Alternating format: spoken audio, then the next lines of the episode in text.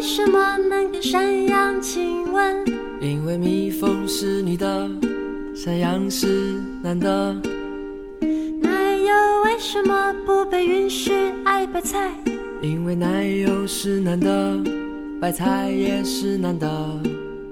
书本为什么呢？各位不只有书的听众朋友们，大家好，欢迎来到第七期的节目。本期节目呢，我们还是要蹭一下当下的热门电影《芭比》和《封神》的热度。我们要从这部电影当中提炼出一个关键词“蓝色消费”，然后来谈一谈围绕蓝色在蓝色消费当中，女性跟男性各自所面临的一个处境和问题。那么一提到蓝色消费，首先我要采访一下丽云，在你的生活当中有没有蓝色消费的时刻呢？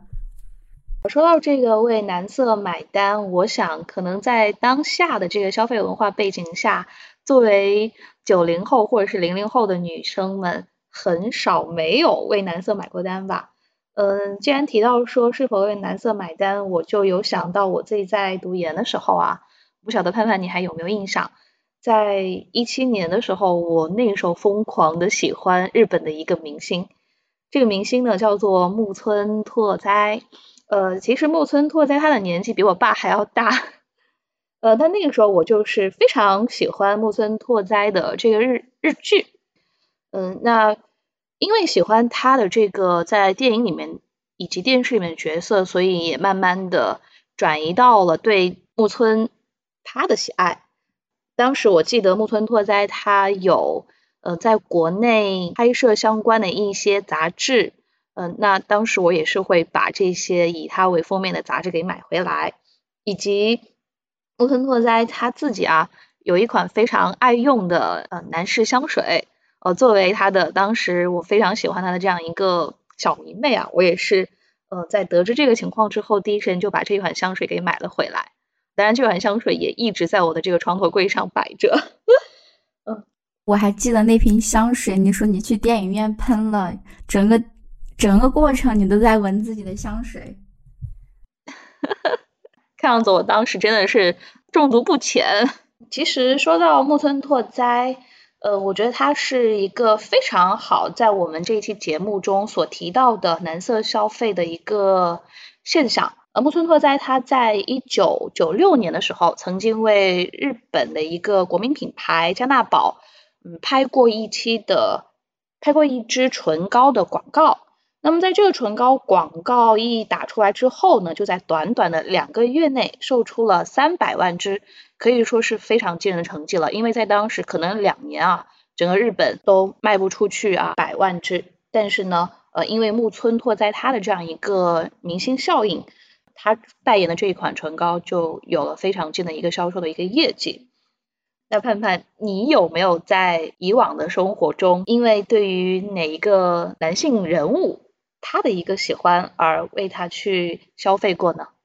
哦，一提到为男性有没有买过单消费他的男色，回溯一下我的历史，可能应该出现在最早出现在高初中、高中那个时候，不是有很多男团吗？所以有喜欢一些男团哦哦，但我为他们的买单就仅仅只是限于买了一些。杂志而已，可能都不是那种正版的，而且那个时候国内是很少会有渠道去买一些正版的专辑啊、杂志啊什么的。到了现在，我应该很少为蓝色买单。我喜欢的男明星没有那么多，但我想，我如果说硬要说我为蓝色买过单的话，应该是去年好像有一部电影上映，叫做《扬名立万》。当时看的时候，我是对里面张本煜饰演的那个角色，觉得他很具有男性魅力，所以去电影院二刷了电影。我觉得那应该是我最近的一个为男色消费买单的一个情况吧。那你刚才提到说，在高中阶段有非常多的女生会忠实的去追某一个男团，也勾起了我高中的回忆啊。呃，不怕大家笑话，我在高中的时候非常喜欢 Super Junior 来着。所以我当时也是，嗯，像盼盼所说的那样，买了非常多他们的杂志，并且呢，我也当时啊非常喜欢里面的一个中国籍的成员韩庚，所以我当时也是花了非常多的力气买了韩庚他单飞之后自己出的第一张专辑，我印象非常深刻啊。嗯，你说到这个，我就想起来了，家里面有很多我妈妈他们小时候追星的一些磁带、录音带跟海报。那个时候的偶像也是最近又再次翻红的一个偶像费翔。嗯，每次电视播费翔的《故乡的云》和《冬天里的一把火》，我妈妈都会很兴奋。就是他已经人到中年了，可是他说到费翔的时候，都会出现那种羞涩的神情，说这是我年轻的时候喜欢过的偶像。所以，嗯，对于妈妈那一辈来说，呃，这一些偶像可能在现在他并不会觉得说，呃，有多么的帅气，或者说多么的喜欢，而只是一种青春的回忆吧。我妈妈好像还蛮喜欢蔡国庆的，所以蓝色消费不是当下就有的，很久很久开始就有了。嗯，说到这个男色消费，它其实应该是有蛮久的这个渊源和历史。比如说，我们中国古代不是就有四大美男吗？对吧？潘安啊，对，《世说新语》里面的什么容止啊，都是帅哥的代名词。对对对，我记得当时我在高中啊，就是有阅读一本。呃，以《世说新语》为蓝本的漫画，在那本漫画里面，主要就是描绘我我国啊魏晋南北朝时期的一些非常风流倜傥的男性。但可能在呃《世说新语》里面，这样的一些所谓的男色和我们现在呃学生们或者是说年轻人所追崇的男色。不是同一个概念啊。那呃，刚才我们聊到了各自是否有为男色买过单的经历，所以我觉得我们其实也可以来一想，我们在这里把男色消费这个概念给抛出来，所以就要去给它下一个定义，究竟什么是男色消费，对吧？呃，盼盼，你觉得所谓的男色消费，它究竟是怎样的一种消费类型？呃，既然存在男色消费，那是不是就意味着有一个对应的女色消费呢？女色消费这个话题都不用我们谈，我觉得听我们的观众一定会知道，我们当下社会存在的主流就是女色消费。一个东西它会被提及，不是因为嗯，它从来就有的话，相反是不，它从来就有的话可能是不会提及的。正好是因为它稀缺，所以才被纳入公众视野。比如说蓝色消费，我自己在想这个问题的时候，我就在想，蓝色消费可不可以把它等同于消费男色呢？哎，这个问题我刚刚就一直在想。嗯，男色消费把它调换一下，消费男色他们是可以打上等号的嘛？因为嗯，在我看来，女色消费和消费女色，他们在概念上是稍微有那么一点点的不同的。在当下这样一个消费主义的时代，女色消费它有点类似于是他经济，女生因为在这样的一个时代有了一些社会和经济地位的提高，所以呃，女色的消费它有点像是于。呃，我们女性掌握了一部分的这样的一个权利之后，她有更多的这种经济的一个实力去购买，或者是说实现自己的这样的一种生活欲望的满足。而消费女色就妥妥的就是将女性放在了被凝视的位置上，这是我的一个看法啊。我是觉得刚刚那个女色消费跟他经济如果画上等号的话，因为在我看来，我觉得女色消费它是指某一个外在于女性的对象去消费她的。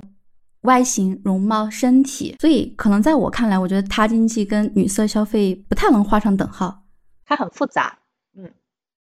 那回到我们今天要重点讨论的男色消费和消费男色，他们是一个概念吗？男色消费和消费男色，我觉得可能在我这里，我肤浅的认为他们是可以画上一个等号的。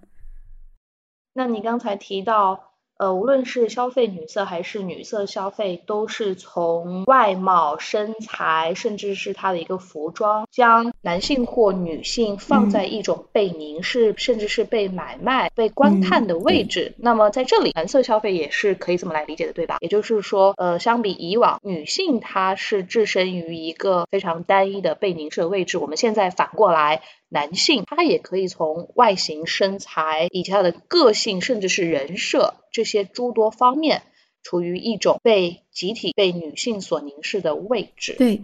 我还记得我在打这个问题的时候，我在后面给他加了四个字。我觉得男色消费跟女色消费，它有点类似于资本主义制度下的一个私人定制。怎么理解啊？意思就是说。啊，当下我们在公众视野当中所选择的公众喜欢的男色跟男色跟女色，它是有制定一定的标准的，但是这个标准的制定权利不在不在观众手里，而在资本家的手里，所以它是资本家针对公众的私人定制，看似是是私人定制，但是可能是一个大数据的算法，然后推算推送给了我们。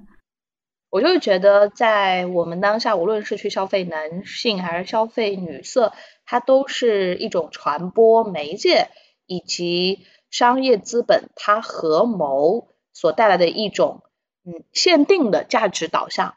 也就是说，我们看似好像可以有很多的自由和选择，哎，我今天喜欢 A，我明天喜欢 B，但实际上，无论 A 和 B 都是在资本给我们限定的这样一个池塘里面，我们其实是没有那么自由的，对吧？好，说到这儿，我就想到一个案例，就是我们说到女色消费，首先有一个另外术语叫做男性凝视。那个时候在电影当中的呈现的镜头，就是他会用摄影机去捕捉女性的身体，但是她的身体哦，很多时候是分开的，比如说修长的手、丰腴的胸、跟翘起的臀部以及修长的小腿。女性的身体它就是一个被凝视的欲望客体嘛。那现在其实，在当下的很多电影跟影视作品当中，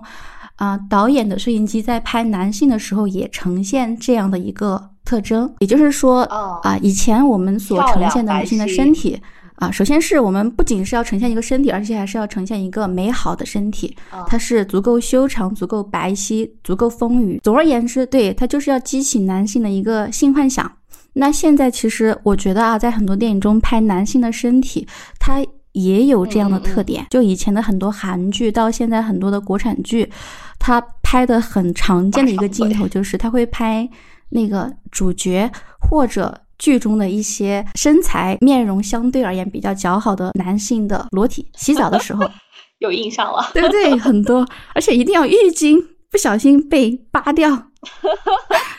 你说到这个，我就觉得好像有一点印象，就是一定要拍出男主角他身材非常好，并且呢，一定要有画面是要播出他是在浴室里面洗澡的，呃，他有八块腹肌。对吧？他的肱二头肌什么什么之类的啊。对，所以现在的男色消费对男明星的身材要求也很高。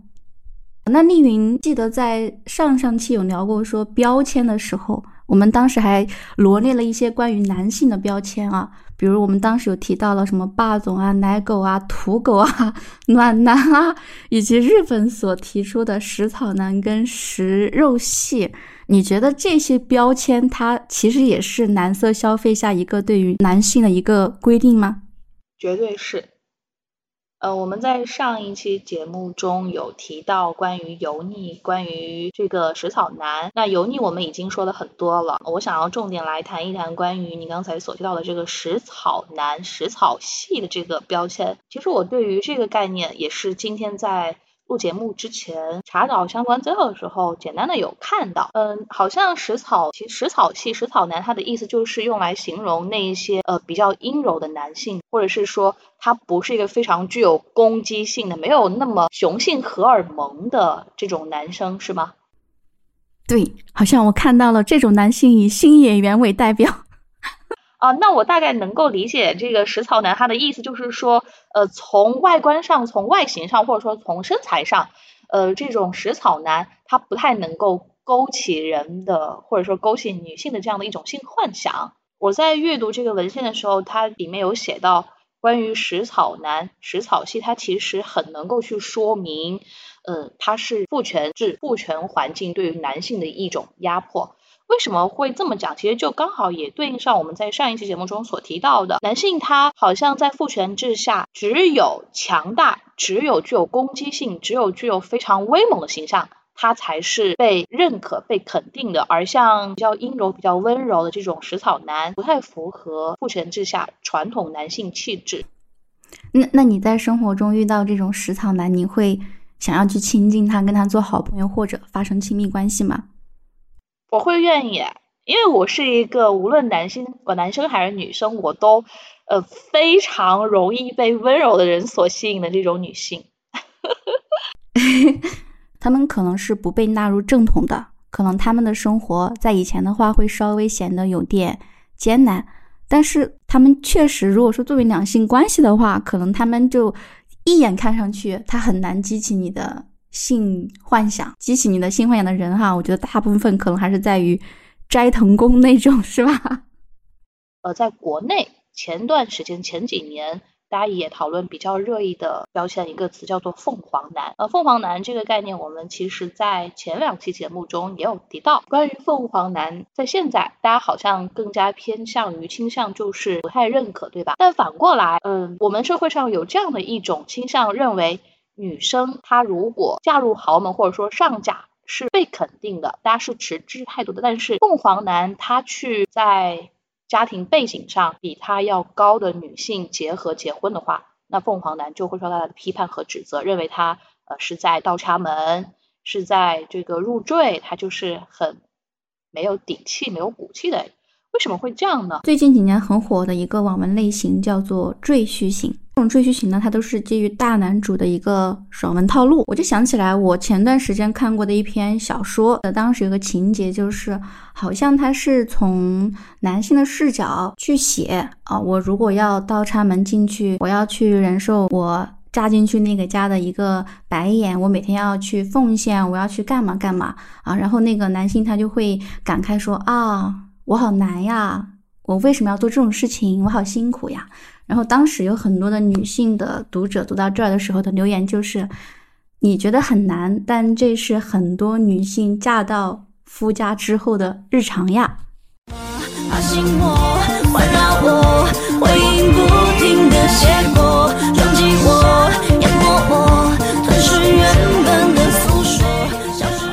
这个现象呢，就结合你刚刚那个问题，就是为什么女性她上嫁，我们可能偏向于持肯定的态度，但如果说男性，他上架，我们就持一个否定甚至是嘲讽的态度。最根本的原因，却还是我们今天说的那个主题，就是父权制对于男性它是有一个要求的，你必须要成为家庭的主人，而不是你依附到别人的脚下去靠别人吃饭，当了赘婿进了别人的门，那就是你好像是你嫁了，你嫁了，你脱离了你的原生家庭，对于男性来讲是一个奇耻大辱。而且，呃，我们刚才提到的。女生上嫁到一个豪门，或者是说在各个方面都比自己这个家世背景要好的这家庭里面，嗯，是持肯定态度的。那其实这就是有一种默认女性她一定不如男性的这种思维在里面。这其实也是一种父权制，他默认女性她就是要。处于一种永远的弱势的位置的。我们刚刚谈到了两种啊，在当下社会当中，相对而言比较具有代表性的男性啊，两种男性呢，他其实都是当下我们的资本社会以及社交媒介它所推介到公众视野的两种可能非常具有代表性的男性形象。那其实这两种都可以把它统称为男色消费。那么这两种男色消费。我们刚谈的一个问题是，蓝色消费它其实可以简单的等同于消费蓝色。那刚刚丽云有说到一个话题，就是是谁在消费蓝色呢？是我们吗？那我觉得，我觉得啊，在我看来，我觉得消费蓝色的大部分的人应该是女性。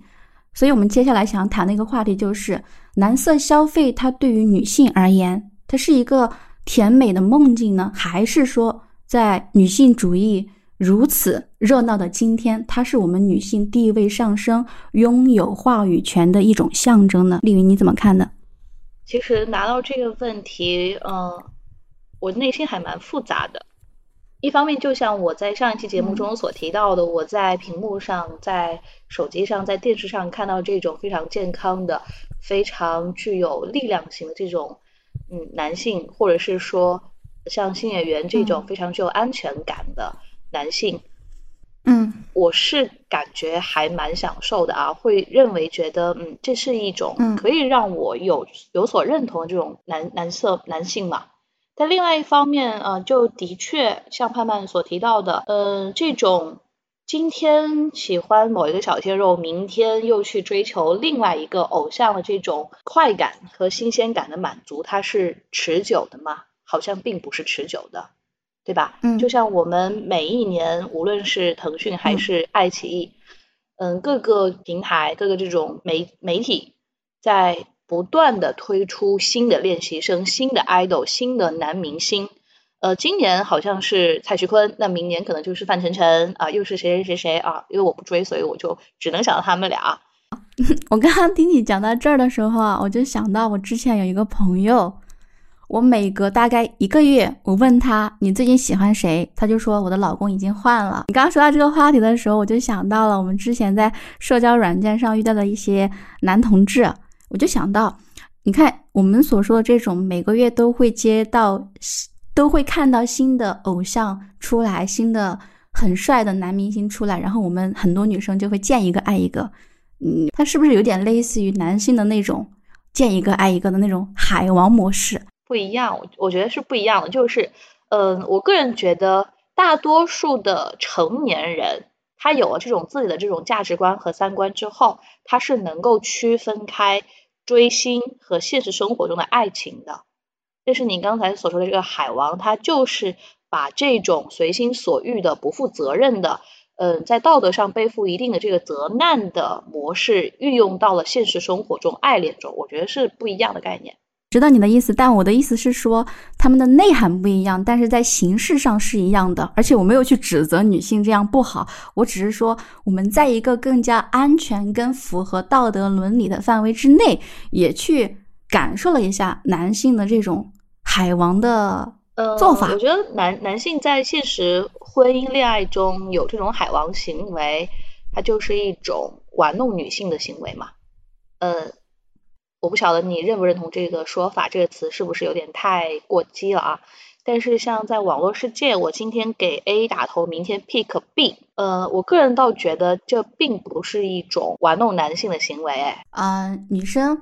在当下的社会环境当中，我们可以做到，在资本的加持下，我们可以做到一个月换一个偶像，一个暑假换一个对象，换一个男朋友。他们的这种形式有点类似于啊，男性在爱情中做海王，不是说内涵一样，而是说形式是差不多的，就是我们可以更换我们的爱之投射的对象。只不过我刚刚说到，我们说男性他是。因为是在爱情的两性真实关系当中，所以他是需要负一定的道德责任的。但是女性呢，因为我们是追星，所以可能我们不需要负那个道德责任。然后我就想到说，你看，呃，我们一年一年的选秀节目推了很多的男团，而且每年的寒暑假也会有很多仙侠偶像剧出来，就会有很多的老公。比如说最近很火的封神男团，以及好像杨紫的剧《长相思》里面有三位男神，对吧？他们的消费对象好像也是女性，所以对于女性而言，我们地位真的上升了吗？我们可以去决定男性的样子吗？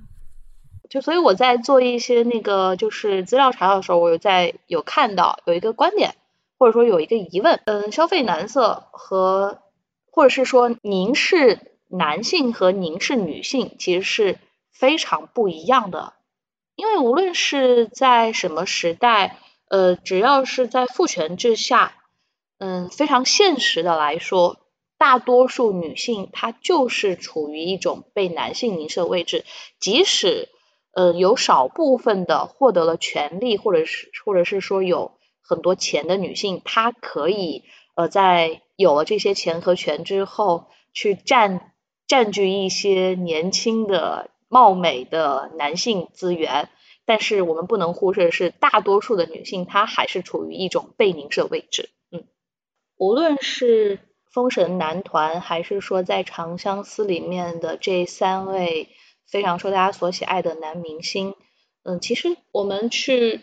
深入的分析一下，都会发现他们都还是非常传统、非常单一的一种审美，对吧？高、帅、年轻，还还是逃不开。我们所喜欢、我们所消费的男色是资本给我们安排的啊，所以难道你不会觉得说，呃，无论是 A、B、C、D 这些男明星，他们都很像是一种商品，都只是一种一具空壳。他们本质，他们在这种面貌之下，这种个人的这种性格，他们这样的一种精神是什么？嗯，这些消费男色的女粉丝们真的关心吗？或者说他们能够了解到这些信息吗？我觉得是很有限的，对吧？对，资本他觉得女性会喜欢这样的男性，所以他们就会批量复制这样的男性，所以看起来好像他是为女性服务的，因为你喜欢，所以我给你。嗯，其实我们前面所提到的霸道总裁，他就是前几年非常流行的一种偶像人设，对吧？那么随着这种女性运动的一个发展，或者是说我们对于这种审美更加多元之后，你会发现在这两年，霸道总裁他并没有那么吃香了，他这样一个人设，呃，没有像以往那么讨喜了，或者是说他的这种关注度没有那么高了。我们甚至有时候会喜欢一些更加疯批美人，或者是说经历过一些挫折、这种逆袭和翻盘的这种男性角色了。嗯，好像跟你说的这种非正统的男性气质，还有一个词就是近两年很火的，叫做破碎感。男明星身上的破碎感，破碎感，男明星身上的破碎感，好像我嗯不是特别了解。嗯，最开始这句话是来自于一个国外的女演员的采访啊，她提到她说，在对男演员而言，最难拥有的特质，或者说最珍贵的特质，就是他们的那种易碎感、破碎感。比如说哪个男明星啊？在国内啊，这两种这种代表，可能电影界的话就是梁朝伟。哦，梁朝伟、段奕宏。哦哦哦哦，我还想到了朱一龙朱一龙也算，因为他不是被称为他长得很像那个梁朝伟嘛。那么最近，对对对，小梁朝伟对吧？说他是梁朝伟接班人。那最近的话，我自己知道的易碎感啊，可能还是一八一九年，我跟那个玉琴在北京的时候，我们俩一起看那个《香蜜沉沉烬如霜》的时候，里面那个润玉，当时也是因为那个破碎感的 妆容出圈了。哦，嗯，其实您说到易碎感的时候，无论是梁朝伟还是你刚刚说的那个呃叫什么润玉。或者是说我提到的朱一龙，你会发现他们之所以会由于破碎感而被大家联系到一块儿来联想，我觉得在我看来有一个非常重要的一个特点就是什么呢？他们有一双就是那种就是有一双那种泪水汪汪的大眼睛，在我看来是这样的啊，就是机器人的保护欲望。对对对，哦，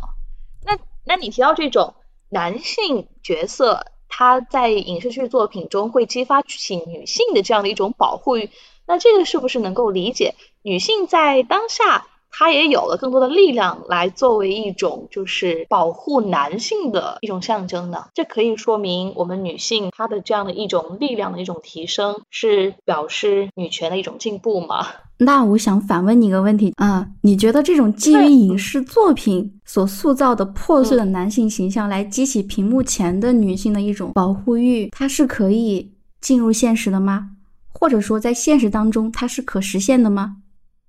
我不说别人，我说我自己的经历。嗯，就我我之前跟你就是在录节目，私底下也聊了很多嘛。我其实是一个嗯比较心软的人。我这个人是非常吃软不吃硬的，嗯，如果你用非常强硬的手段要求我做什么事情，我就是要揭竿而起，我真的是非常的反感。但是如果你在我旁边撒一撒娇，或者说试一试弱，卖卖惨，我就会非常疼惜他。呃，你说到这里，我就又想到我的一个朋友吧。他就说他自己，嗯，因为在这个家庭里面，就在大家族里面，一直是作为长姐，他下面有有几个弟弟妹妹，所以一直以来他都是一个照顾者的身份。嗯，那这样的一种照顾者的身份呢，就让他在恋爱中也是一个比较愿意去比男性、比伴侣、比爱人要付出更多这样的一种角色。嗯，为什么会提到他呢？也就是我觉得我们有时候，嗯，在爱情中，女性由于之间的一些经历。好像有一点点这样的一种母性的这种心理，但是我自己，呃，对于女性是否具有母性，一直是存疑的啊。所以，如果就你问刚好这个问题，如果我在现实生活中，我的伴侣他非常脆弱，或者是说他有一些难堪的时刻，我绝对是会想要去保护他的，呃，并且我觉得这不是什么不可以的事情，因为你爱一个人就是是想要去保护这个人，但我这里所要的这个保护不是说。我觉得他很不行，他只能够在我的保护之下，而是说我看到他在痛苦之中，在挫折之中，他需要有人来拉他一把，所以我可能呃就非常愿意去保护他，去帮助他，而不是说啊呃我觉得我觉得你不行，只有只有我才能够帮你脱离苦海。那如果是这种的话，那就是一种 PUA 了嘛，对吧？就是一种所谓的煤气灯效应了。你没有我，你是生活不下去的。那这个跟我刚才所提到的这个保护是不一样的概念，嗯。那这个问题就我个人而言哈，就是啊，当下这种男色，我们刚刚说的那种破碎感的男色，包括奶狗啊、暖男啊，他们其实都是比较弱的气场的男性，围绕在女性周围的时候，他确实能激起我们的一种保护欲，让我们觉得自己好像很有力量。所以，好像社会上有一种言论，就是在男色消费盛行的今天，我们女性似乎拥有了话语权。那我自己在考虑这个问题的时候，我是把它跟我一直在思考的另外一个话题合在一起思考的，就是关于卖淫是否能合法化的问题。当我在思考这个问题的时候啊，然后我就去想到了这个蓝色经济，它到底是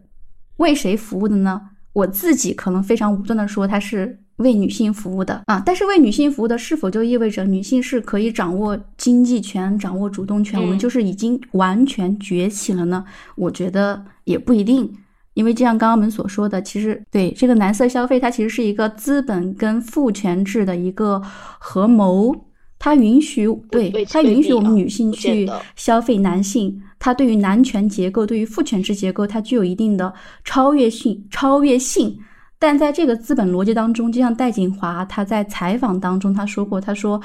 在这个资本逻辑当中，他其实并不在乎谁是那个资本链条中的部件，也就是刚刚丽云所说的，他根本就不在乎那个人是什么样的，不在乎你是高矮胖瘦，你是内向的还是外向的，你是内敛的还是比较阳光活泼的。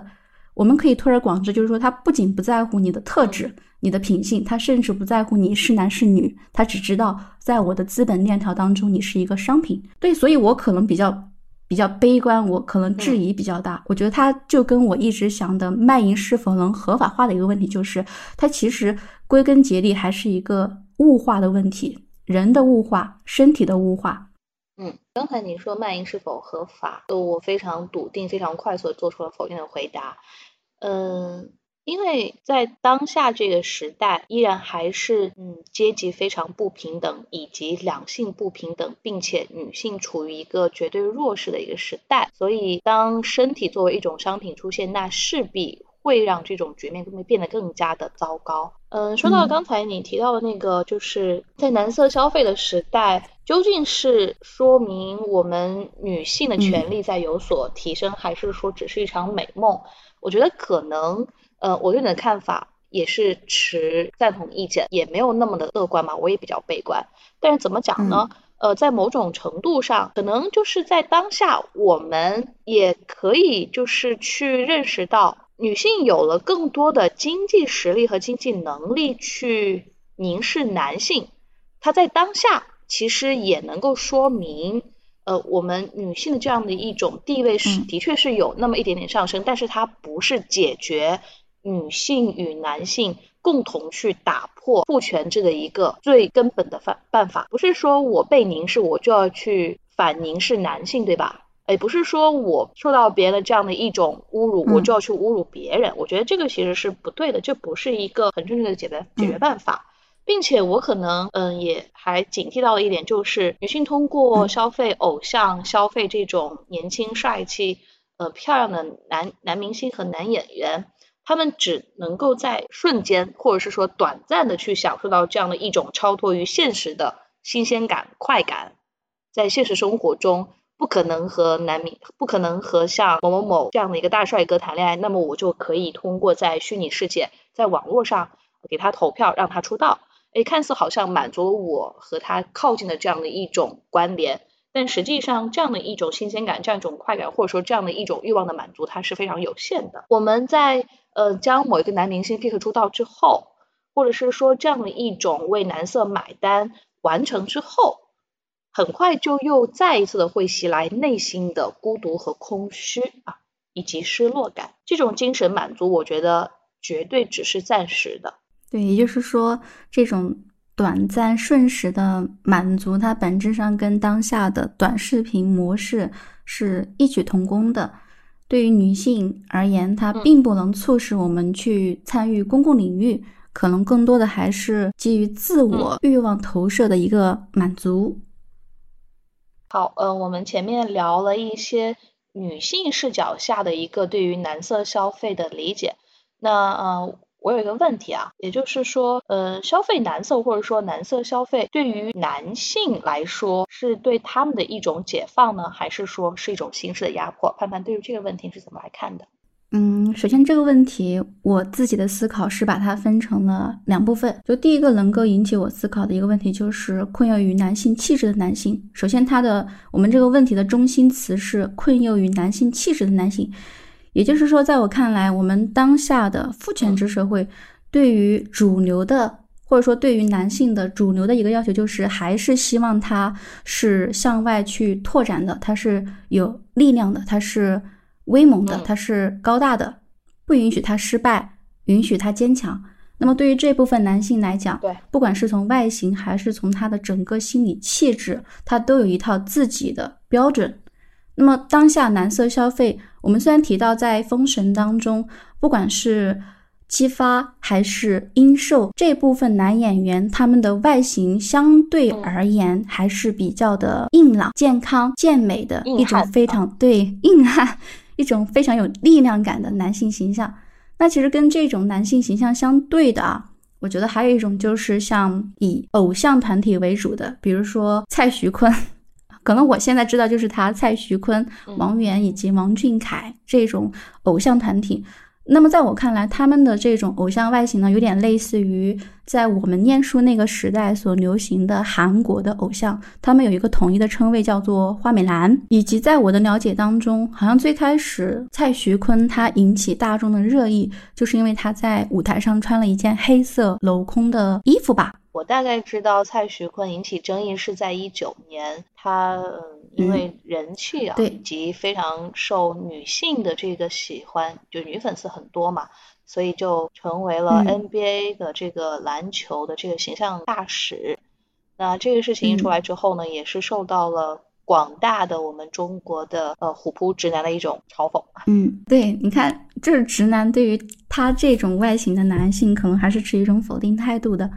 以及跟他有点类似的啊，比如说前段时间刚播过的《长月烬明》，也就是破碎感的代表人物罗云熙，他其实所饰演的角色也是外形相对于是偏阴柔的，说话也是偏温柔文雅的。在这种资本所提供给我们的男色当中，他既有。比较硬朗健康的，也有那种相对而言比较温柔的啊，以及像周深那种，我们昨天刚提到嘛，他是被大众所接纳的。所以，对于这样多种多样的外形跟气质的男性的出现，对于依旧生活在父权制标准的要求和男性来讲，他可以为他们提供更多可能性的范本吗？还是说，还是说，我们把它回到另外一个问题，就是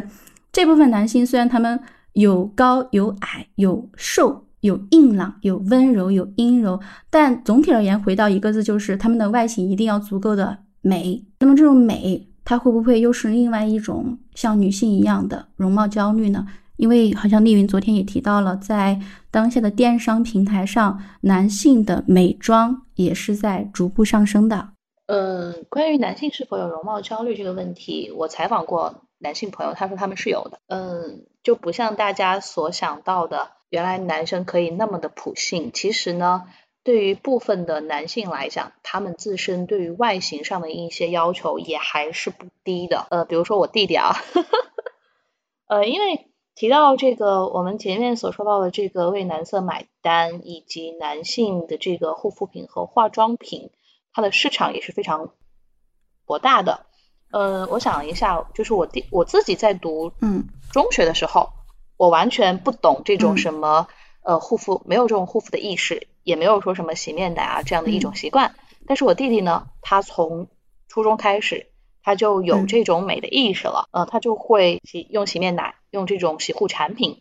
甚至呢，他脸上长了痘痘，他还会去使用一些祛痘的产品。呃，我在他的这个卫生间啊，我有看到。他也在使用这种护肤产品，比如说，嗯，乳液呀，这种面霜啊，等等等等，并且呢，呃，他也是一个会在意自己外形的人，他出门可能都会去，呃，把头发稍微的打理一下。其实关于这个容貌焦虑这个这个概念，我觉得，男性他可能并没有那么强烈的一种说焦虑的意识，而是说在不同的时代。男性对于外形的这样的一种重视程度，或者是说呃会去重视外形是有不一样的这种理解的。对于零零后们来讲，他们可能就会觉得，嗯，我要把自己打理的更加干净一些，对吧？那其实，在历史上，男人就一直也很爱美的呀。比如说高跟鞋，不就是法国那个路易十四对吧？他所发明的吧？他就是因为个子很矮，所以他就呃一直要穿这种非常高的这个鞋子嘛。我个人觉得男色消费对于困囿于男性气质的男性来说，我并没有抱持一个非常乐观的态度。就我还是那种观点吧，就是即使我们现在涌现出来了非常多比较温柔的、比较阴柔的，或者是说没有那么具有攻击性的男性，但总的来讲，资本主义和父权制的一种合谋。更，他们更多想要推到大众视野里面来的，希望大家希望被认可的还是那种孔武有力的英勇型的男性。你看，像蔡徐坤，或者是说像这种比较阴柔型的男性，他们终究还是占少数，并且他们的走红，或者说他们的这样的一种流量，在某种程度上是受到大家更多质疑的。那这种质疑可能就是来自于男性内部要多一些。你没有觉得吗？为什么会说男性更加不容许这种阴柔的、温柔的、非传统男性呢？是因为他们的这样的一种嗯异于自身的气质受到了一种危害。也就是说，像蔡徐坤，像这种非传统男性气质温柔型的男性，在传统男性群体中是不被认同的。呃，还有一点，其实你刚刚提到男性的这样一种容貌焦虑，我就想到丁真嘛，李唐丁真。我记得丁真她走红也是因为非常姣好的外形，对吧？所以呃，丁真的这样的一种走红，也在当时让非常多的男生有破防。好像是也同样是在虎扑上还是在那个天涯上，就有发起一个投票嘛，对吧？呃，你认为自己比丁真帅吗？有超过一半的男生都觉得自己比丁真帅呢。所以男生还是很有自信的。让我们乘着阳光，爱上中了吸引的目光。不要怕露出胸膛，留一点汗，你成了仙男。让我们乘着阳光。那这个问题对我来讲，可能我会五五开。即使像丽云刚刚所说的，这种阴柔型的男生还是占少少数。而且我们所听到的大部分阴柔男生进入公众视野，都是以一种嗯负面的姿态，或者渐渐是有一种不被接受到最后被接纳的姿态。但我觉得，虽然被质疑，但它存在；虽然稀少，但它也存在。我觉得，对于这种被困缚的在父权制之下这样一种男性，对他们而言，前方那个标准男性是有被撼动的可能性的。所以，我觉得他可能有可以走向一种。多样性，但我同时也觉得，它确实也跟女性一样，我们都面临着同样的来自于消费主义所施加给我们的一种消费压力之下的容貌焦虑，我觉得也是有的。当然了，啊，这个话题我要讲一个，就是我非常乐于看到这种情况，就是男性能够在自己的容貌上面产生焦虑，并且能够好好的打理一下自己，因为我不止一次在对各种平台上看到说。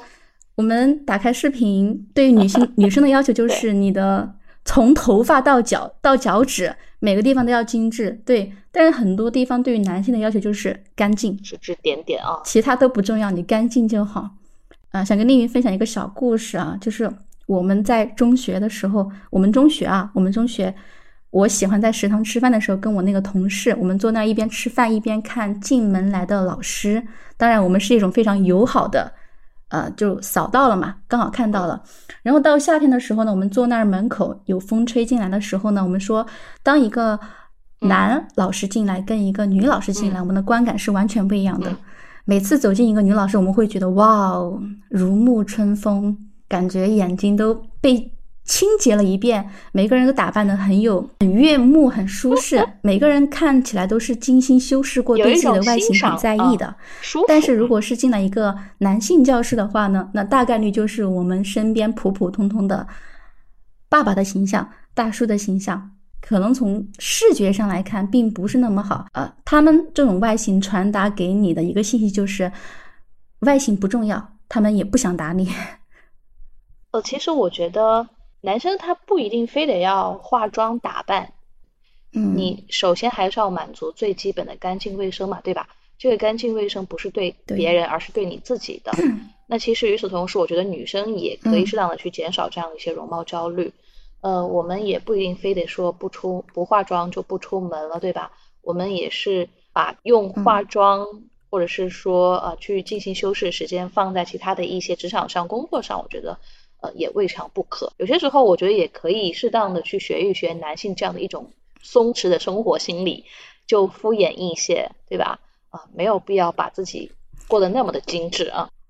啊，但我觉得松弛它是有一个标准的，不能太过松弛了，对，那那那，对对，我的意思说松它肯松定是有一个弛就是度的。嗯，对，肯定是有个度，肯定是有个度的。因为我自己就嗯不是那种说我如果没化妆我就不出门的人。嗯，不就有个词叫服美役嘛，对吧？我就不太想要去服嗯美役。可能有一些人他在家里面也穿的非常的精致漂亮，我觉得没有关系，对吧？只是只要你能够去愉悦你自己，你怎么穿你怎么都好看。但如果你是为了去迎合社会的一种期待，而将自己放置在这样的一种面具之下，那可能呃就会感到不自由。就我是觉得，在这样的一个消费文化的这种时代，无论是男性还是女性，他都很容易被沦为被看的客体和商品。所以，这种异化、这种物化的现象，它绝对不止在女性中间，或者是在女性、男性中间，它是一种普适性的或者说普泛性的现象。无论是阴柔型的还是阳刚型的男性，它其实只是两种类型嘛，对吧？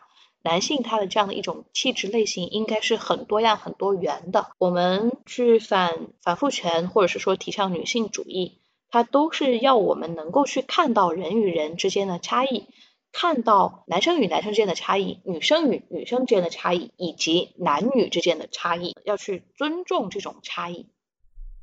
对，也就是把概念性的人还原为一个个具体的人。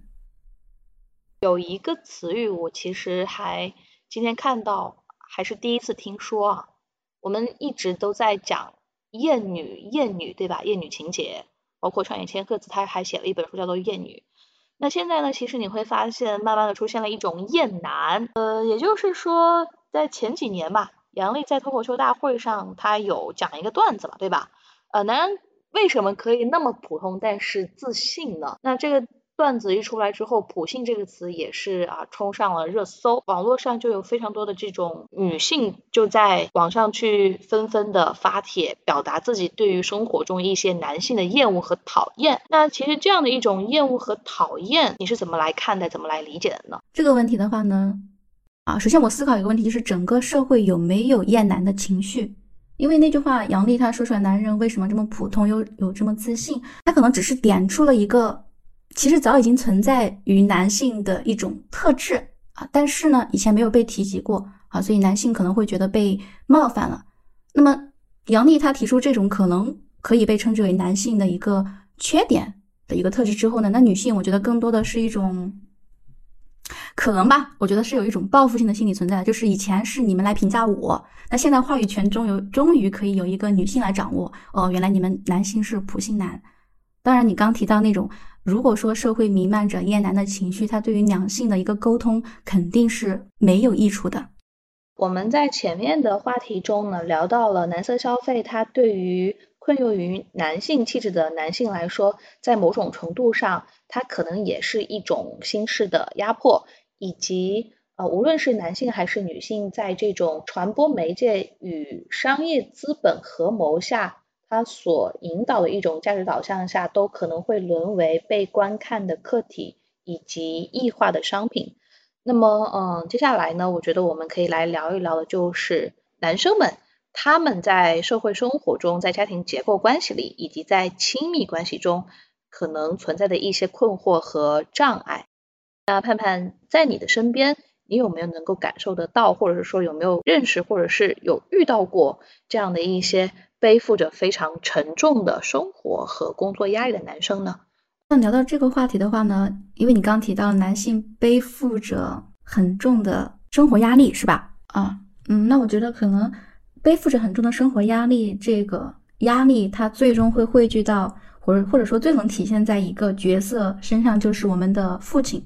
嗯啊，对，在我们的传统语境当中，我们常常用个比喻，就是父亲是山，母亲是河。我自己在想到这个比喻的喻体的时候，山它是巍峨的、高大的，可远观而不可近玩，它不可亲近。我们常常看到山，它好像有一种很硬、很冷的孤独寂寞的感觉。而我们说母亲是河，河它是水，温柔、包容、含蓄、静默，对，好像我们会被环绕，它是亲密的。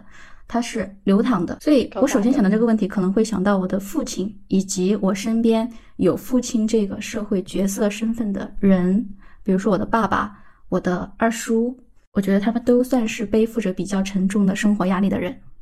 你刚刚提到说父亲像山，他们好像是在那里作为一种形象耸立在那里，我们作为子女。很难去亲近，他们是静默无言，他们不像作为河水的母亲那么的温柔，那么的多情，那么的婀娜，那么的具有一种温情。其实我就有想到，任何一个家庭里面，只要是在父权制下作为父亲而存在的男性，他们似乎在情感表达上都是存在一些障碍的，他们好像不太被允许去像女性那样。去表达自我，所以就有一句话：父亲的爱是沉默无言的。我爸爸他其实，我觉得他也算是一个比较具有传统男性气质的这种父亲，因为他也是身上背负着养育我们这个，或者是说承担大多数家庭责任这样的一种我们家的这个顶梁柱的角色。那有些时候，当他就是从外面工作回来，我能够感受到他的这种疲惫。他的这种辛苦，但是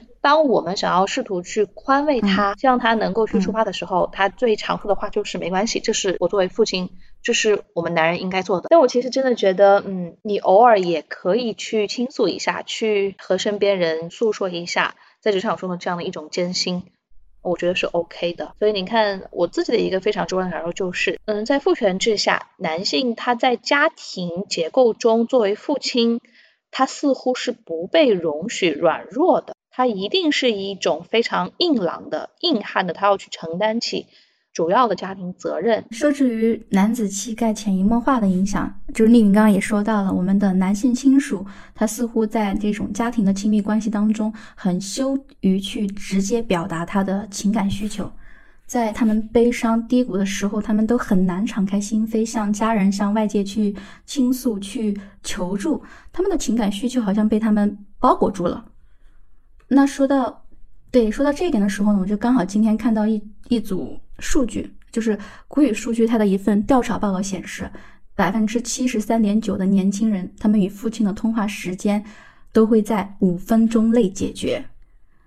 八零后、九零后跟父亲的联系频率有超过一半的人都是少于每月一次，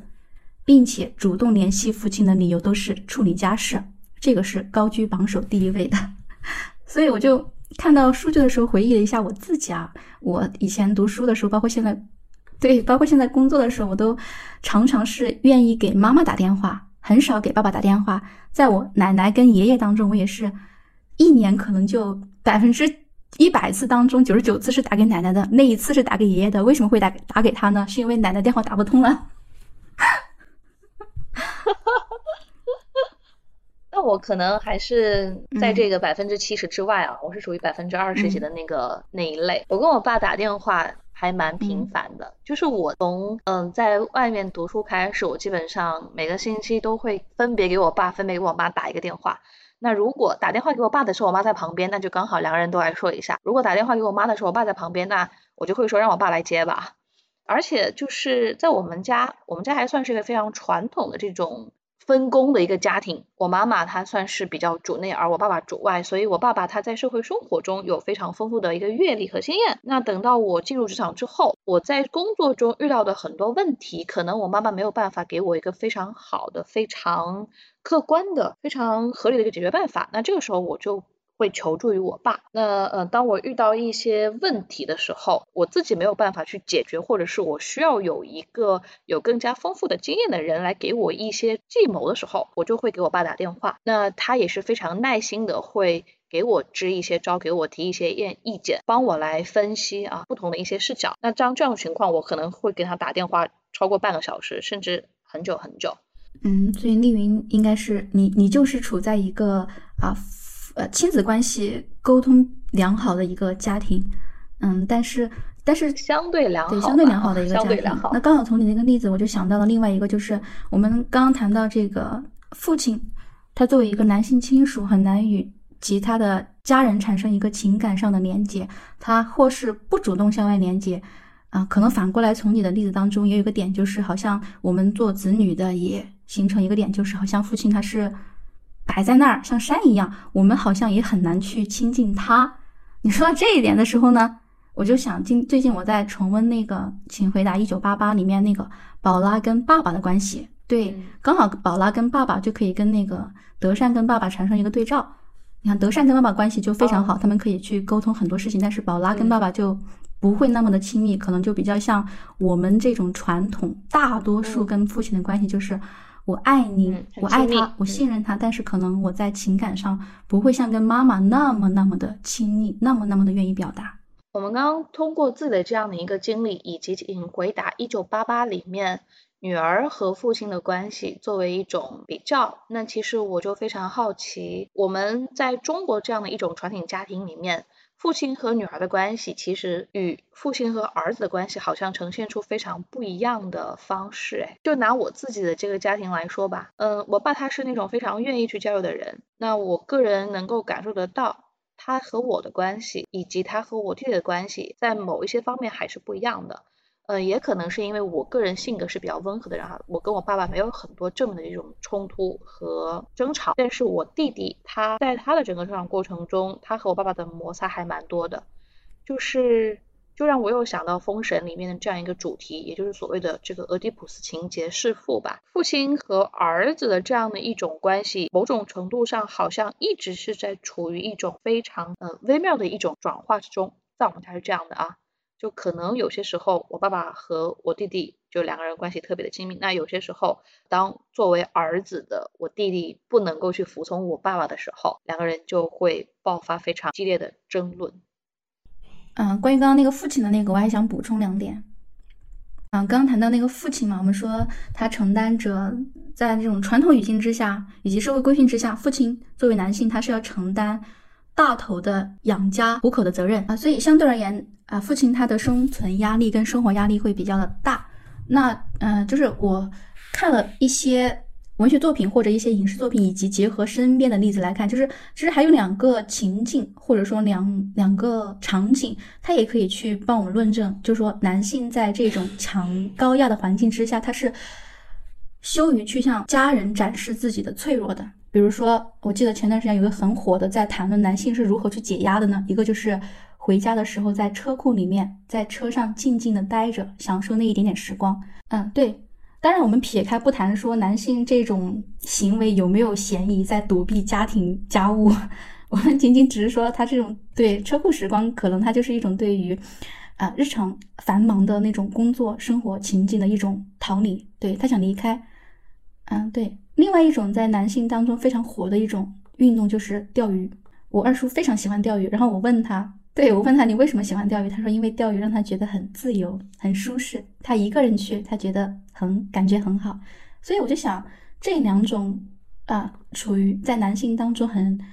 很、很、很流行的一种生活情境，它其实也是他们啊、选择的一种沉默的方式，去远离自己的家庭责任以及社会对他们要求的要向外去拓展、建功立业的这样一种对男性的要求吧。嗯，要强大，嗯，要有钱，要有权，要成功。那我个人觉得，其实女性她又何尝没有这种社会的期待呢？在当代的女性啊，就社会既要求你成为一个独立的职场女性，又要求嗯你在家里面，对吧，做一个好妈妈。所以女性同样的也承担着非常重的这个束缚，非常大的这样的一个社会的期待。你提到这一点，我就想到，就是男性在职场中嘛，他必须是要要与其他男性去进行一种竞争，并且在某种程度上，他嗯、作为乙方或者说作为下司，他要臣服于资本家、他的上司或者是甲方。那么其实你会发现在这个职场中，在社会生活中，这种所谓的富，它一一样的也存在着。嗯，对我认同这个观点。家庭结构、家庭关系中，我个人觉得，其实某种情况下，在某一些亲子关系中，作为儿子的男性，他其实也承担着非常重的被束缚和被控制的感觉。举个例子啊，妈宝男。其实有些时候，妈宝男除了除了他自己就是依赖于母亲之外，嗯在一些母亲非常强势的母子关系中，作为儿子的那一方，他就是会受到母亲的一种情感的绑架和勒索，他就是处于一种被控制和被束缚的关系里面，所以这其实也是一种嗯男性他的不自由，因为像我们刚才所说的妈宝男，或者是说嗯，有一个非常强大的母亲在自己的生活中指手画脚、张牙舞爪。那作为儿子的男性，他可能在心理上就很难去发展出一段健康的亲密关系，他就不太能够去解决他现实生活中的一些问题，以及他不知道怎么去和他人很好的相处，他可能就发展不出对别人的一种共情和同理心。因为他没有在这种健康的这种家庭环境和氛围中去让自己的这种自我得到一种施展，让自己得到一种很好的尊重和对待，所以他可能就不知道如何去尊重他人，去看到他人的这样的一种需求。嗯，所以这是以嗯母亲为主的一种家庭结构，对于作为儿子的男性的一种性格发展上的束缚，对吧？并且我还想到，就是在有一些家庭里面，特别是如果这个儿子他是属于这种同性恋嘛，对吧？父亲和母亲又非常希望他能够就是早日成婚，并且在不知道自己儿子是同性恋的情况之下，会对他具有非常高的一种期待。那有一些同性恋的这些男生们，他可能就会为了满足父母的期待，不让父母失望而去选择行婚，他去设计一场假结婚。在那个李安的电影那个《喜宴》里面不是就讲过吗？对吧？其实这也是一种委屈自己的方式啊，这也是一种男性的一种不自由嘛。嗯，那提到这个话题的时候，我就有一个有趣的话题，我想提出来跟你一起探讨一下，就是刚刚提到关于这个同性恋嘛，我就一直在想的一个问题就是。嗯，按我的了解，生活中好像很多男性，他们对于男性的这种传宗接代、不孝有三、无后为大的这种强烈的繁殖，有一种很有一种强烈的繁殖欲望。对，所以我就想，在这种同性恋的关系当中，如果是男男跟女女来相比较而言，因为女两个女生在一起，她们可能不承担为家族延续香火的重任，所以是否就意味着他们可能在这种同样面临同性恋要结婚？组成家庭的情况下，可能女女她相对于男男会更容易取得父母的认可呢？我觉得在中国都很难，因为我们中国同性没有合法。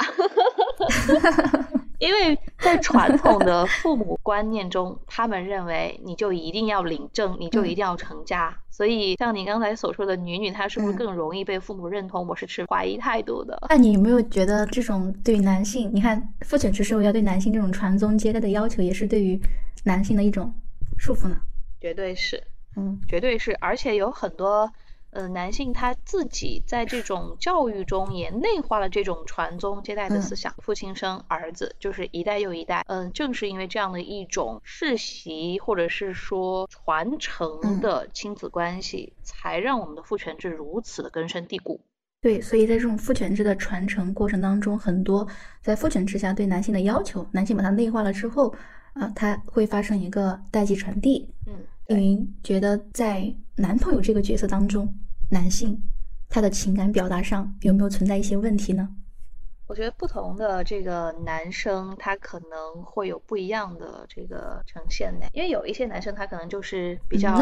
比较开朗，或者是说嗯比较愿意去和女女女朋友交流。那可能呃在这种父权制结构下成长起来的那一代，他可能就会觉得嗯我作为。男朋友，我就是要为我的女朋友、为我的这个伴侣去分忧解难，我自己的这样的一种责难，我的伤心是其次的。我觉得这也是有一种现象。那其实你说到这个，我反而想到另外一点，也就是作为这个男朋友或作为丈夫的男性，他们在亲密关系中可能承担了这样的一种压力，也就是说，由于女性受到了这种消费文化的裹挟和陷阱，呃，女性一直就是认为我买。这个包，或者说我买这个口红，我就是实现了一种自由。我今天看到一张图片啊，在资本在资本主义与父权制合谋的时代，男女是怎样互相 PUA 的？在消费主义的这样的一个时代呢，资本主义就是告诉女性，你买这个包，你买这个东西，就表示啊，你是你是拥有的，你是自由的。他通过这样的一种消费主的方式来去 PUA，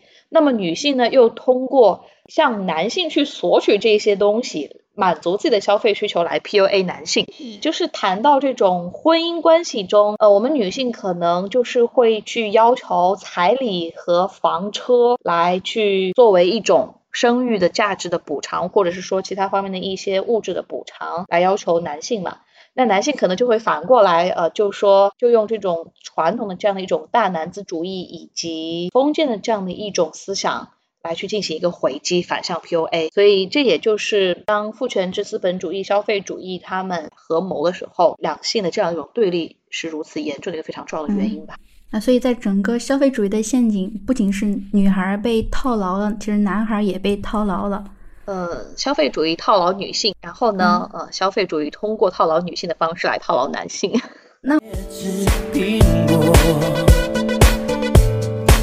我的念头不再啰嗦，现实间能如昨。请你不要到处勾勾，找个需要勾勾，不小心就没勾勾。用力到处勾勾，划掉所有勾勾，填埋不到绝望。那我想到这个问题的时候呢，有注意到一个点，就是。嗯，在豆瓣上有个话题叫做“在相亲中你遇到的奇葩男”，啊，话题大致是怎么说的？对，大致是怎么说的？我已经哦，具体怎么说的我忘记了，但大致是这样说的。然后我就看到了啊，其实基本上可能百分之七十八十吧都是女生在晒自己遇到奇葩的对男生，啊，然后我就啊，就是抛开中间会出现那种啊，就是我觉得哈，部分女生可能对男生的要求并不是那么的。呃，性别平等，我就只是谈里面有一种男生就是什么样子的呢？我觉得他们在整个成长的过程当中就没有学到的一个技能，就是如何去应对生活中的情感与亲密关系。就是在我们的整个成长语境当中，对我们的培养模式就是你只要去学习、去赚钱、去好好工作、去不断的攀升、去获得一个人生的成功，但好像很难有人告诉你哦。怎么跟他人交流沟通？怎么去跟一个异性相处？而且我还听听到了一个一个说法，就是啊，不知道能不能说哈，就是呃，很多的普通男生啊，他们在青春期的时候可能会看小电影，所以我看到很多的呃文章分析，就是说很多男生他们对于那种亲密关系的认知都是来源于小电影的，这是不健康也不正常的，所以我觉得这也是一个问题啊。对。我明白你的意思。说到这一点，其实我有蛮多想说的。首先，第一个就是男性他在成长过程中是通过观看这种小电影的方式来去学习怎么谈恋爱。其实这就是非常不对的一种想法。那相反过来，我有看到另外一种观点：我们女生是怎么谈恋爱的呢？怎么去学习恋爱呢？是从这种言情小说中。所以这就是呃为什么。现在现代社会有那么多单身男女，呃，他们有这种谈恋爱的需求，但是呢，却没有办法很好的进入一段亲密关系，非常重要的原因。我们的恋爱想象是不对等的。对对对，不对等的。你说到这一点，其实，呃，我觉得我们可以来回答一下我们在前面的一期节目关于社交软上的爱情这期节目中有一个网友，呃，有一个听众，他就给我们发了一个私信。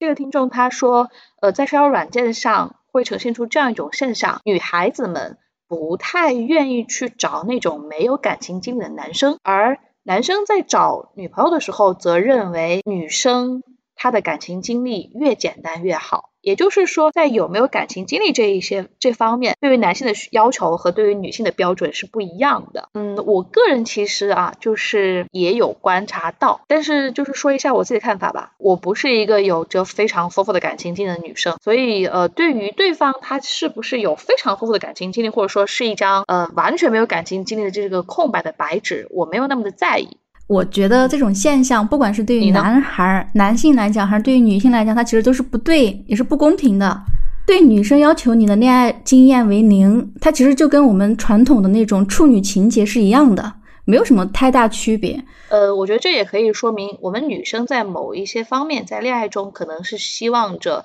有一个更加成熟的异性来引导她吧。这其实也是掉入了这种男强女弱的父权制的心理之中啦。我个人是这么觉得。嗯，而且就像我们之前谈到这个话题，就是我们这样去谈的时候，就把恋爱跟婚姻化为一谈了。就是我们的恋爱首先是有条件的，你得符合我的标准，才能进入我的视野，不然你就被筛选下去了。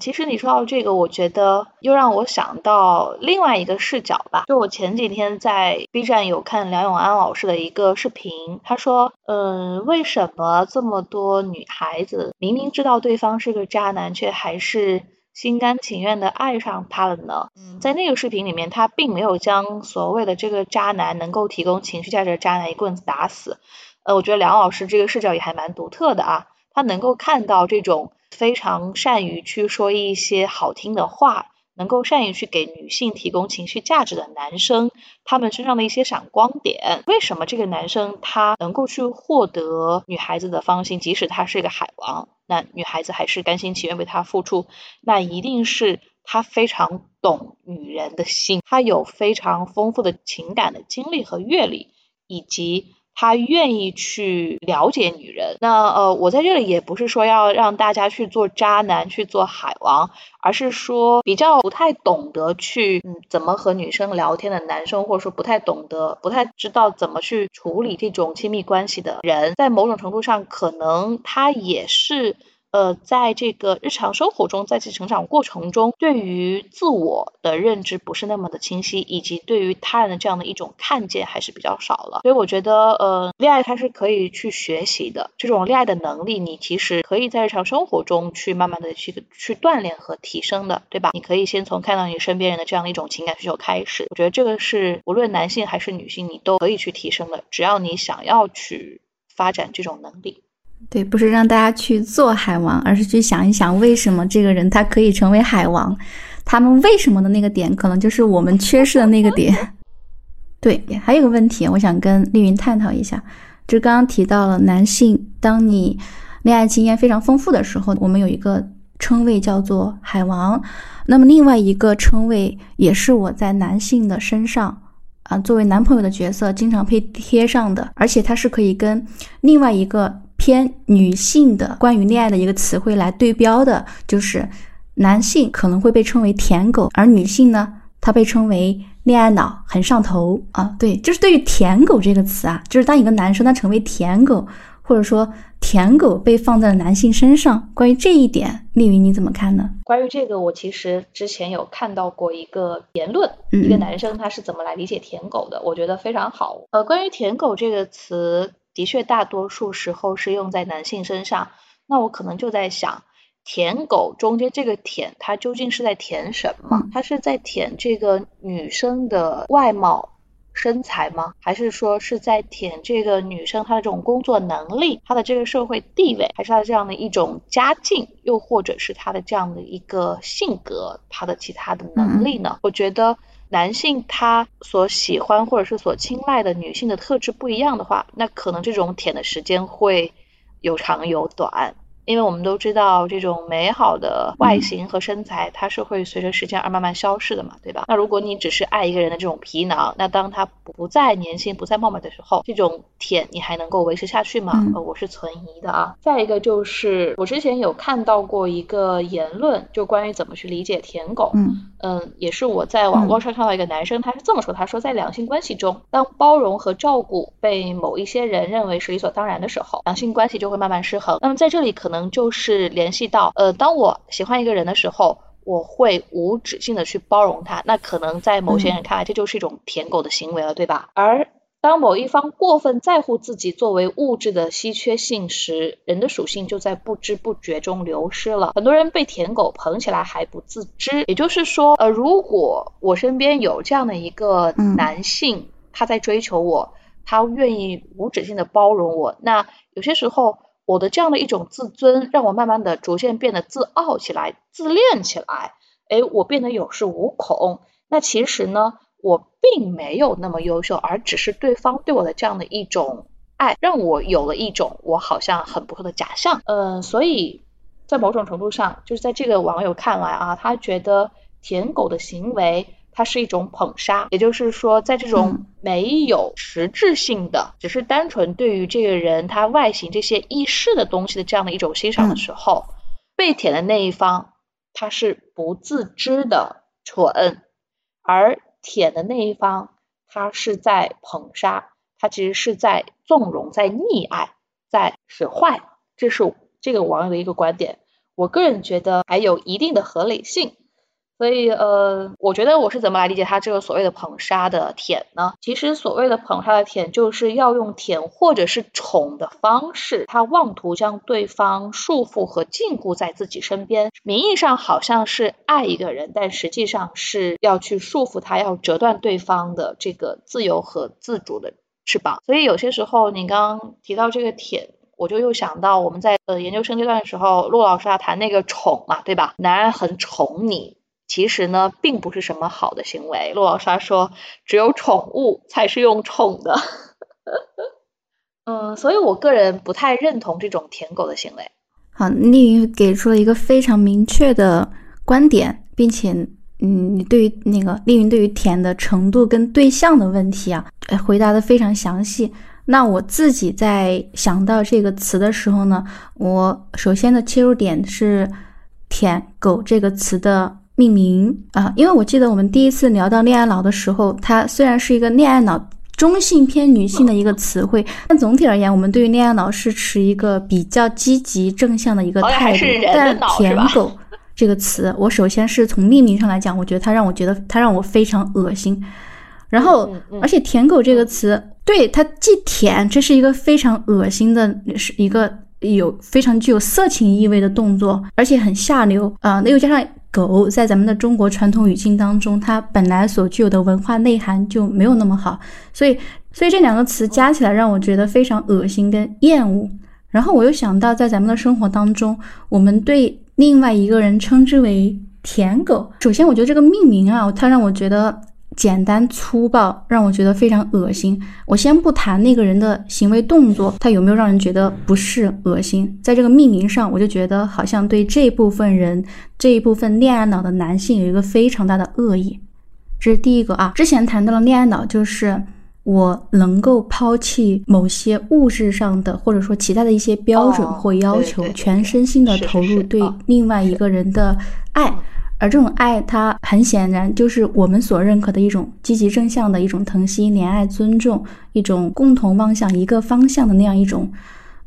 身体跟精神上的双重连接。那我觉得“舔狗”这个词，按照我们对它的理解，就是它其实也包包含了一种，我希望我对我爱慕的那个对象能够去包容他，去理解他，去尊重他。去爱他，去呵护他。我们先不谈说他这种行为动作有没有过度，从而达到刚刚丽云所说的一种他已经完全忘记了自身了，对捧杀这种状态。我就只是觉得，我们这样简单粗暴的命名，会不会就抹杀了本来恋爱它应该所具有的那种甜蜜的、美好的情愫呢？难道恋爱不应该就是，或者说在某种程度上，恋爱不应该就是这么谈的吗？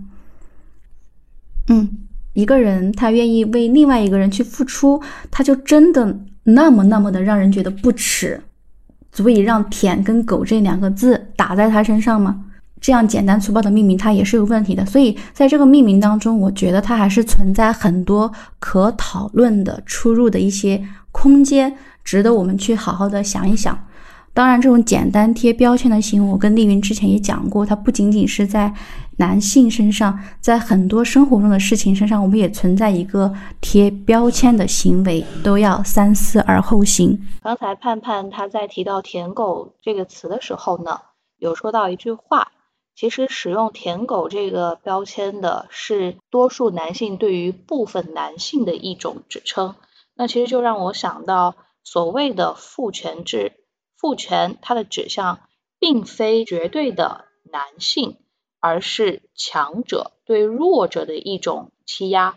父权它的指向呢是强者，也就是说，当周围都是男性的时候，父权的拥有者就是这一堆男性中身体素质比较强的这个男性。而当男性和女性在一起的时候，父权它的拥有者就在大部分情况下成为了身体强壮于女性的男性。如果超出了身体的范围，那么这个父权的标准就会变成金钱、权力、地位、人脉这些属性。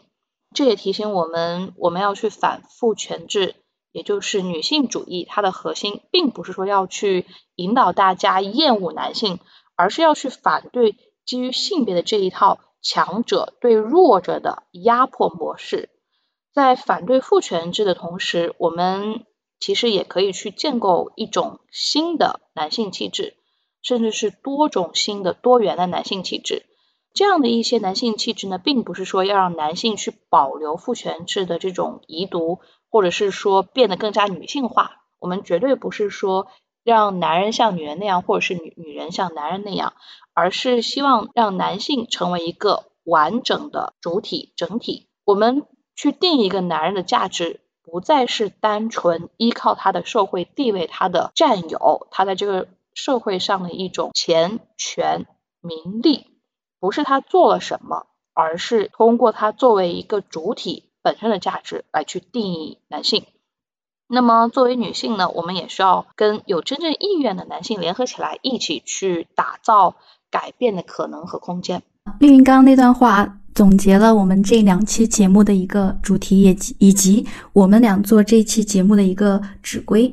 啊。那么最后呢，我们回到问题的最本源啊，也就是在女性主义盛行的今天，我们所要追求的一个不是女性压倒男性，女性去占取男性所拥有的权利，而是想要去谋得一个两性都能够平等的一个局面。所以在这期节目的最后呢。我还是想要给大家分享一段《男性的衰落》这一本书当中的一小段话，刚好呢也可以呼应啊前几年很具有争议的一个点，就是杨笠所说出的那句“男人为什么这么普通又这么自信”啊，触犯了、冒犯了大部分普通男性的一个情感。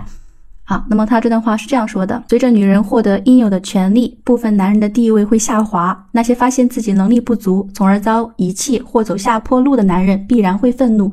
他们要承受矫正的阵痛期，但矫正势在必行。他们也许会埋怨女人，但绝大多数情况下，造成伤害的将是他们自身无意的男子气概，还有统治精英队伍里的其他男人。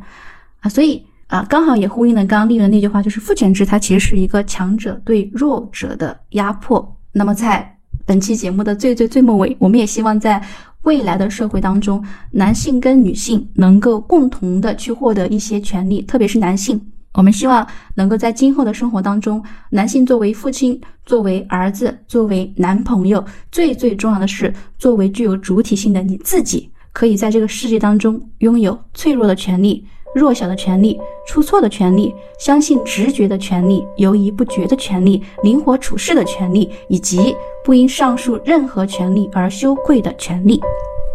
太棒了！因为这是牛奶。我知道掉进去的是苍蝇，因为一个人的衣着，我知道他是谁。